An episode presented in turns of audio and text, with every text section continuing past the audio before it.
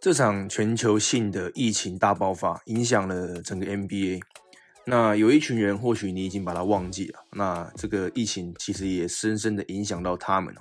那这一群人呢，就是 NBA 在中场表演的时候，这些表演的人员呢，哦，他们也受到非常大的影响，因为他们原本都有固定排好的工作，呃，但是一夕之间。全部都瓦解了，全部都消失了，那个表演都取消了嘛，所以他们的收入啊，他们经济状况，等于是一瞬间呢，就面临很艰巨的挑战这样子哦。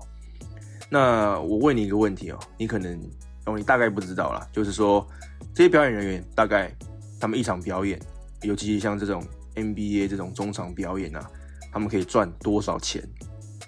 哦，你猜猜看，嗯。我就直接跟你讲答案了哦，你可能有已经猜好一个数字哦。我跟你说，他们大概一场中场表演可以赚呃一千五百块美金到五千块美金哦，其实不低哦，是我个人觉得蛮优渥的，因为你看换算成台币，我们就乘以三十好了，可能就是一场表演就好几万了。不过我觉得这个收收入很合理啦，因为他们是专业的表演人员嘛，他们要花很多的时间去训练。而且他们的从事的这种表演通常会有一些 危险性嘛，所以我觉得这种高风险高报酬，呃，很合理这样子。啊但是哦，他们这样子的收入啊，就是等于是说瞬间就归零了啦，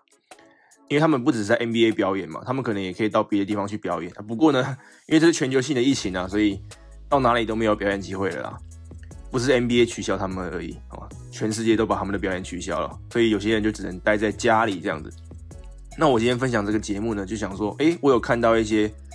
这些表演者，呃，他们最近的一些故事的分享，他们最近过得怎么样？所以我想说，哎，来分享给你一下，我觉得蛮有趣的。那也可以一观这个表演者背后的一些人生历程哦，尤其在这段疫情的期间呢。虽然说我们在台湾看。看那个转播比赛啊，通常不会注意到这些中央中场表演的人员，因为我们台湾根本就没有播出来。有时候机会好一点会播，像是什么明星赛啊，或者是什么，有时候那个电视台忘了播广告的时候，会稍微瞄到表演者。那我们看到了他们的机会很少。那我想说，我借由我分享一些他们幕后的一些故事，他们在疫情期间遭遇到的一些事情，他们怎么度过这段。呃，疫情的时间哦，呃，让你看到更多哦不一样的面貌哈。好，首先第一个人呢叫做 Steve Max，那他是什么样的表演者呢？哦，他通常是在玩这个有一个游戏啊，叫做 Simon Says Caller。那是什么游戏呢？哦，这个游戏有点类似我们玩的大风吹啦，就是说，哎，我们不是大风吹吹什么嘛？然后说到有这样子状况的人就要起就要怎么样嘛，对不对？这个游戏。呃，我跟你解释一下，就是说，呃，当他说 Simon says 什么什么什么时候，你在场的人所有人就要照做，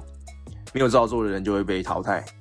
那如果他是直接说做什么做什么，你也跟着做了，你也会被淘汰。哦，这这个概念有吗？哦，就是你大概懂了。这游戏就这么玩的，所以他就是把一群观众找到中场上，然后就对他们玩 Simon says caller。哦，非常简单，非常。直白的游戏也不需要什么专业技术，但是我看我去查了一下，他好像就是这种全全球第一把交椅的感觉。这个游戏就想到他，还是他发明的，不知道。反正呢，他就是会玩这个游戏这样子。哦，所以说呢，在疫情前，他的工作就是环游这个全美啊，到处去表演这样子的节目啊，去把一群人找到舞台中央，然后告诉他们要做什么，我把手举起来，把手放到。你们的肩膀上、脸上、屁股上之类的，这样子哦，听起来真是一个幸福的工作啊。但是直到今年的三月啊，这个疫情侵袭了之后，我就抢走了他的工作机会了，他就再也没有机会拿麦克风了。那接下来的九个月时间哦，这个 C Max 他就只能待在家里啊，做一些有的没的事情，让自己忙碌一点，然后可能偶尔更新一下自己的网站呐，或者就是只能在家里陪老婆了，这样子吃老本。有一天呢，他的老婆跟他说：“哎，我在网络上发现哦，现在啊有一些那个动物啊，那个有一些羊，他们可以客串节目。就说他老婆可能在电视上看到一些羊吧，有上节目之类的。他就跟 Steve 说：，哎，如果羊都可以赚钱，你一定也可以。所以 Steve Max 都怎么做呢？哦，接着呢，他就打开了他的 Zoom。诶，啊，听到这边你可能就知道意思了，就是开了 Zoom。那每个人每个玩家都上线，那接着他就可以继续他的这样的这样的游戏嘛，对不对？继续他的大风车游戏，哦，就在镜头前面跟上线的人说：“哎，你现在 Simon says，把手举起来，哦，举起来，摸头啊，摸头都被淘汰，因为我刚刚没有说 Simon says，哦，所以说，总之呢，就是他的这个表演工作可以延续啊，因为借由这个网络的力量，所以你也可以看到，现在美国很多的节目也开始用 Zoom 哦，转变成 Zoom 来。主持节目啊，像我看一些 talk show 也是用 Zoom 在采访嘛，哦，所以说 Steve Max 的故事是比较幸运的啦，因为他的表演方式是还可以透过网络来延续的，哦，他算是我今天要分享的故事里面比较幸运的那一个，哦，但是其他人就没有那么幸运了，哦，大概都消失在舞台上了，哦，现在 NBA 各队基本上都没有什么观众啊，顶多就是一些球员的家属，至少还可以进场来看球，那也有一些球队呢，还有这个啦啦队啊。可以跳舞，但是也好像也没有上到球场上，就是在走道上面跳舞而已哦。那基本上啦，所有的球队基本上都没有在这个邀请表演者了。现在 NBA 的球场上就是能简化就简化这样子，所以说那些什么柔体表演啊，然后一些特技表演啊，还有一些我们之前有看过那个很会接飞盘的那只狗嘛，哦等等之类的哦，他们都必须要。面临没有工作的情况哦，他们现在全部都在等待，哦，等待哪一天这个疫情结束，NBA 又重新邀请他们回来，可以继续表演哦，不止 NBA 啦，哦，各大的单位哦邀请他们回来继续表演哦。下一个故事哦，这个人叫做 Gary b o s t m a n 他表演的东西是什么呢？他表演的东西是把很多的椅子叠在一起，越叠越高，然后在上面平衡啊，哦，你应该看过吧？哦，这表演的名字好像叫做 Amazing Sleddek。那没有表演之后怎么办呢？他就只能在家里坐在沙发上，什么事都不干嘛啊？不是这样的啊，必须要练习嘛，他必须要保持身材哦，所以他把他的所有表演时间都换成在练习的时间哦，意思就是他必须要在每一周好几天，然后好几段的时间里面，跑到他的这个他自己家前面的草皮上面，然后开始练习啊，就是开始堆椅子，然后在上面平衡。然后很很多的平衡练习要做，很多的肌力训练要做，很很多的拉筋热身要做。啊，虽然说可能他没有像在表演的时候堆那么多椅子哦，他可能会像在表演的时候会堆五六张甚至更多七八张椅子在上面。哦，但是在他自己的家前面的时候，他可能就是两张椅子不过呢，他说他的这个困难度是不输的啊，你可以看到他那个张力啊，都呈现在他脸上就对了。所以说，我觉得借由他的故事，你可以发现到，其实这些表演工作者不是说从哎我没有工作了，我可以放假，没有哎，他们还是要必须做他他们之前在表演的时候还在做的事，就是继续保持练习，要不然等到疫情一恢复，他们要马上回来工作是没有办法的。所以等于说了，他们工作量基本上是一样的，但是却没有人执行给他们。所以从这一点你可以看出来，他们面临到了挑战他们也不能说，哎靠，我我放假了，我可以至少花老本去享乐了。没有哎，他们还是必须要练习，因为他们的表演是非常需要高超的技术技能的，而且要长保练习才不会下滑。哦，一下滑，他们就没有办法再回来表演的。那说到这个平衡性的表演啊，你或许还看过另外一种表演啊，叫做 roller ball 哦，什么意思呢？就是有一个圆柱啊，然后上面放一个平板，然后人就站在这个上面保持平衡嘛。然后不只是这样的系统，还有好几个这样子堆起来。那有一对夫妇啊，Simon Aristov 还有 Lyric Roland Aristov，哦，他们是两夫妇啊，就是表演这样子的节目哦。你或许看过他们，他们有时候在表演的时候还会带上他们呃只有三岁的儿子 Alex。哦，通常他们这个三岁的小儿子会在他们表演的末尾的时候出现，哦，也做着这个平衡性的表演，他可能就站在他爸爸的手上啊，或者是也站在这个平衡木上面，哦，非常厉害。哦，他们说啊，现在他们小儿子会看到他们的服装嘛，表演的服装，因为看到爸爸妈妈在修他们啊，呃，在补啊，也就是说确保，呃，当他们有表演机会的时候，哦，他们可以马上回去嘛，所以有些例行性的工作啊、练习啊、修补衣服啊要做。然后那个小儿子就会跟爸爸妈妈说：“哎，哎，爸爸妈妈，那是我的我的服装哎，我们什么时候要回去表演？我们什么时候要回去表演一场篮球的表演秀呢？”那他们说：“哦，看到小儿子这样子的表态，让他们心碎啊，因为他们没有办法回去。那这也表示这个小孩子是真的很思念过去的表演的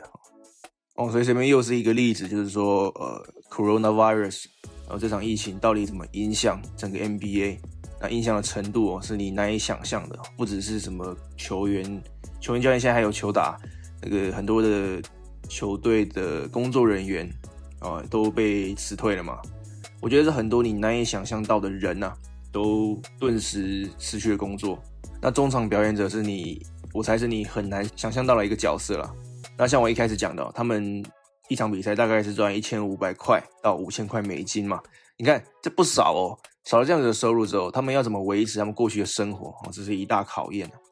哦，真的是蛮惨的。好像是有一个表演者叫 David Mas，他是一个很有名的表演者，表演的节目叫做 Quick Change。我跟他老婆一起表演，什么意思呢？就是。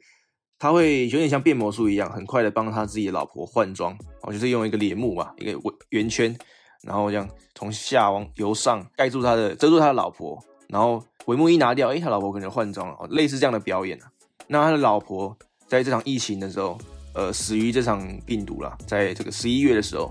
哦，所以说不只是工作层面被影响了，也确实是有很多的人也是生命安全受到影响，那这些表演者也包括在内哦。所以我看到这些故事的时候，我其实是蛮同情这些人的。哦，这些人在这样的职涯里面，他们都是非常有创意的人哦，非，呃，我相信是非常热爱他们的工作的人呐。啊，那做这样子的工作，基本上我可以猜测了，你这应该是他们唯一的收入吧？啊，虽然说他们的收收入蛮优渥的，就是说你把一整年的收入加起来，每一场就好几千块美金嘛。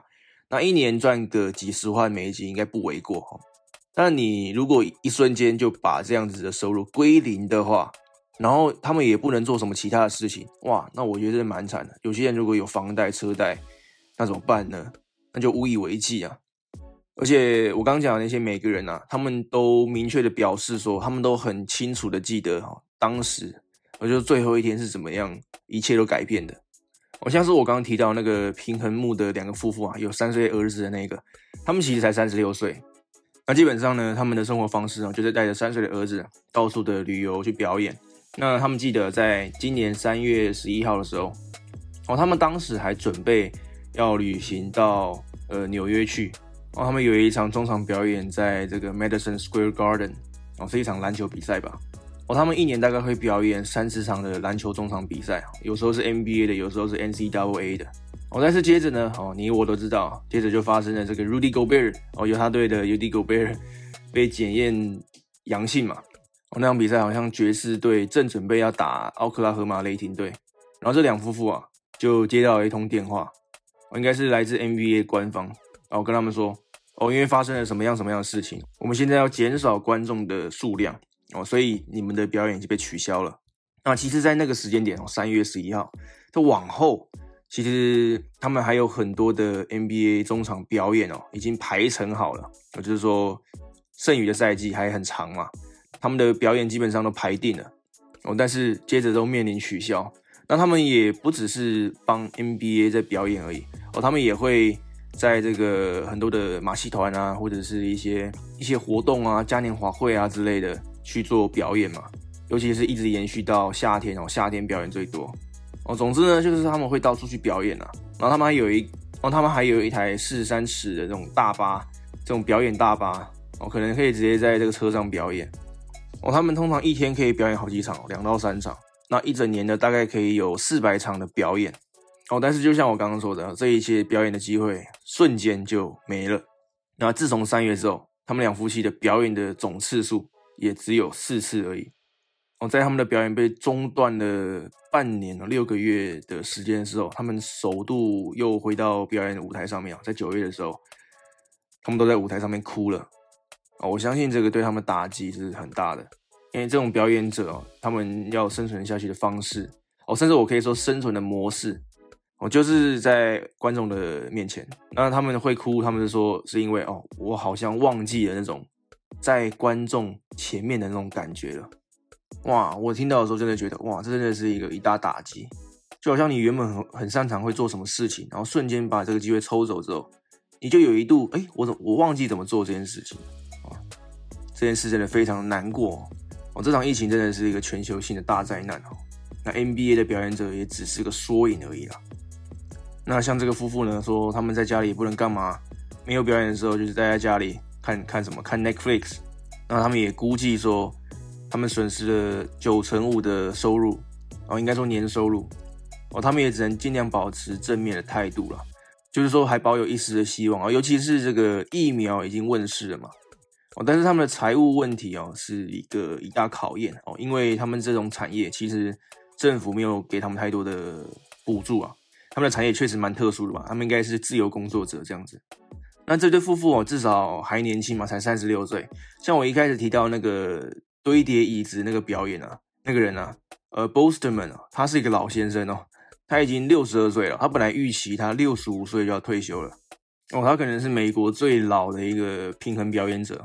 那他这么老了哦，做这种平衡性的表演，真的非常的危险哦。每一次表演，我我想都是卖命的在演出啊。所以其实你不要想说，哇，他们其实非常专业，有万全的准备，有什么防护措施哦？其实没有，他们靠的纯粹是他们自己的技术，他们平常的练习。其实他们每一次表演啊，你看把椅子堆起来，站在那么高的地方，是都有风险的。每一次都把自己堆叠到呢六七公尺高，站在上面，甚至有时候他们会倒立，有没有？哦，真的每一次表演都是风险哦，都会有摔下来的可能。尤其这个 Bosterman 他又这么老了。那像 boss 们他自己就说，我可能是所有中场者表演里面唯一一个在这么卖命的，你知道吗？哦，因为如果我掉下去了，我大概再也站不起来了。哦，因为我老了嘛。然后如果说受了重伤，大概就完蛋了。那这个疫情呢，也完全打乱了他的时间表。他说：“现在我不想要六十五岁退休了，我想要一直表演到七十岁，我才不要让这个疫情啊来让我退休。”哦，我要我自己，我想退休才退休。哦，这个 Bossman 他在三月十一号的时候有类似的故事啊，就是说当时也是在有一个大学篮球比赛，在中场表演。哦，表演结束之后，他又开了四天的车，哦，开着他的这个 minivan van，绕过了大半个美国，到了另外一个地方，哦，准备也要为下一场篮球比赛来表演。哦，好像也是另外一场大学篮球比赛。那就在他 check in hotel 之后，好像过了十五分钟之后，哦，他就接到了这个 NBA 联盟的消息，我说他们要取消整个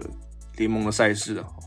那波这个波斯曼他记得哦，他当时坐在他的床上看着电视，那个 ESPN Sports Centers 在播报这件事情，然后还试着在理解这到底是怎么一回事，真的是就真的完全不打了吗？就全部取消了吗？哦，他说他丧失了十二个合约，真的让他受了很大的打击。哦，损失的收入大概是他一整个赛季的收入。哦，你可能会对 Boostman 比较印象，因为我自己就觉得蛮常看到他表演的。那他也主要会是在篮球比赛表演。哦，因为他的比赛风格确实是比较适合比篮球场吧，还有篮球的观众这样子。那大概一年会有四十场中场的表演啊，就是这样子，开着他的 mini van。然后到全美各地这样子去巡回表演的感觉啊，每一次都是开这种长途的车哦，因为他本人说他不喜欢坐飞机哦，但是呢，在这个疫情的九个月时间里面啊，这个 Bosterman 他就只能待在家里陪着他九十岁的妈妈，还有他三十三岁的女儿啊，他的女儿也受到疫情的重创哦，从这个香港回到了佛罗里达啊，原本在香港可能是教书的这样子，所以你看全球哦，全球的人都 受到了影响。那不过他也说了，这个让家庭啊、家人可以重聚啊，算是这个疫情唯一一个值得庆幸的地方。哦，在 b o s t m a n 四十年的表演生涯里面，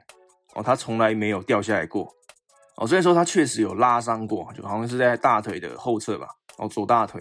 那个时候他好像要做一个前空翻的样子。然后这件事情好像发生在二零一七年奥兰多魔术队的中场表演吧。那个时候他才刚刚进场表演就拉伤了。算是可能是前面一两个动作这样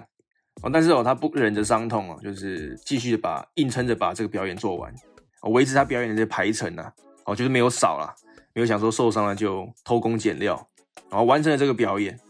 哦，那这个好像就是他唯一一次的失误受伤，但是接下来他很尽责的，就是完成完成了所有的表演一直到二零二零年疫情来袭之前哈，基本上都是每一场表演都做到了。不过这位老先生啊 b o s t m a n 他也确实意会到说，哎，我不能做这件事情做到死嘛，不能，这不是一个永久的事情。总有一天我会离开舞台，就说可能有一天他真的太老了，或者是有时候有一天他没了这样子的技能之后，哦，他的力量不足了，他的反应神经不够的时候，或者是他有一天不再觉得安全的时候，他可能就要离开舞台了。他有一个明确的计划嘛，像我刚像前面讲的，他可能是六十五岁，在三年就要退休哦。但是这场疫情哦，很可能就强迫他要退休了。不过他也说，他不会那么早的就退休了，他不会那么那么早的就放弃。他说，在我表演的五分钟时间里面哦，我在这个球场中央，我感觉我自己在这个世界的中心啊，我连接着所有的观众哦，感受到他们紧张的情绪啊，在那个当下，我是 Amazing s l e d i c 他的表演的名称就叫 Amazing s l e d i c 嘛。那当我不再做这件事情了之后，就是我没有在表演了，退休了之后，我就只是 s l e d i c 而已。我就是我心有不甘呐，我还是想要做这件事情的，只不过疫情让我强迫我没办法做这件事情，不是我主动觉得啊，我觉得我要退出舞台了，不是这样的，不想要这样子。哦，所以这个是 Boston 的故事哦。哎，那我们回来讲一下这个 Steve Max 好了，哦，他是那个大风吹游戏哦，一开始讲的这个 Simon Says 这个游戏的表演者嘛，你可能会觉得说，哦，他比较幸运嘛，哦，他的表演是比较。不需要太多的特技的，他还可以继续表演二三十年，而且他又可以利用网络来延续他的工作。呃，其实也不是这样的，我再补充一下。虽然说这个 Steve Bank 他不用他不用前空翻后空翻，或者是很常受伤，但是他受到疫情的影响还是非常严重的。他自己是这么说的啦，他的工作就是要让人们笑嘛，开心嘛。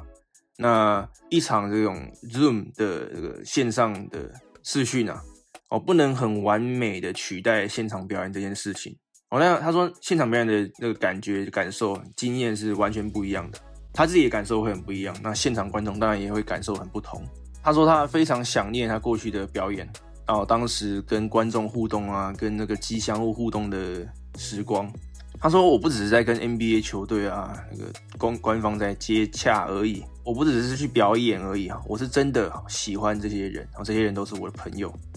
那这个 C Max 来说，他有一个大计划，就是说在疫情结束之后，这个计划是什么呢？他想要办一场史上最大场的大风吹啊，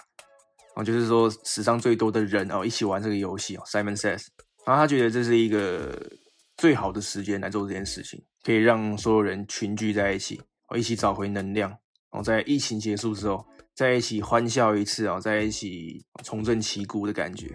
那我觉得他这样的说法很适合作为今天这个节目的收尾，就是说不管怎么样，我们相信的是这个疫情会结束，那 NBA 啊会回归正轨，那像他们这种中场表演者也可以回到他们自己的表演舞台上面。那当然也不只是中场表演者了，因为中场表演者只是受这场疫情影响的一个缩影啊。其实很多人都被影响，很多工作人员啊、保全啊等等之类的。都丧失了工作，甚至不只是 NBA 啦，各个产业都有类似的故事，都有很多的人受到这场疫情的影响，丧失了工作，甚至是丧失了家人、亲人，损失了自己的生命，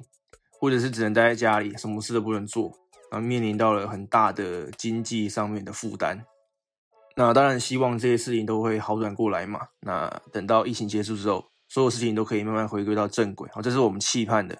那像我们作为 NBA 球迷，我是希望。我也非常希望 NBA 可以赶快回到过往的常态，哦，我们观众可以继续回到球场上看球。因为我觉得在疫情期间的 NBA 总感觉好像少了一点什么元素啊，就是好像少了点什么。所以我衷心期盼所有事情都可以赶快的回到正轨。好，以上就是今天的节目啊，一样，如果想要联系我的话，你可以去 IG 搜寻 Bradley 说故事，找到我的账号，那我们可以做更多的交流。然后，或者是如果你听到这边，你可以帮我评价一下，然后在我的 Apple Podcast 上面评价五颗星，然后留下你的心得。那刚刚说在 IG 上面互动嘛，如果你不知道什么互动方式的话，我建议你一个，哦，就是你说你可以，不管是你在哪一个平台上面听到这个节目的，你现在可以做一个截图的动作，然后到时候到 IG 上面，在现实动态上面分享这张截图，并且 take 我哦 Bradley 说故事的这个账号啊，我们就可以进行更多的交流。像过去其实蛮多听众也有做这件事情啊，那我就去跟他们聊了一下。所以其实每一个人看 NBA 的故事都蛮不一样的，因为我们可能年龄层都不一样，开始看球的时间不一样，然后支持的球队不一样，所以我觉得蛮有趣的啊，就是我们可以在网络世界里面多交流，也算是在疫情期间呢，因为我们疫情期间都必须要有社交距离嘛，然后又戴着口罩，我觉得凭借着网络哦，可以在网络世界上面啊互相分享自己的价值价值观，然后聊着我们共同的兴趣，我觉得真的很不错的事情。呃，所以啊，大概是这样子啊。好，那我们就下期节目见喽。我是 Brady，拜拜。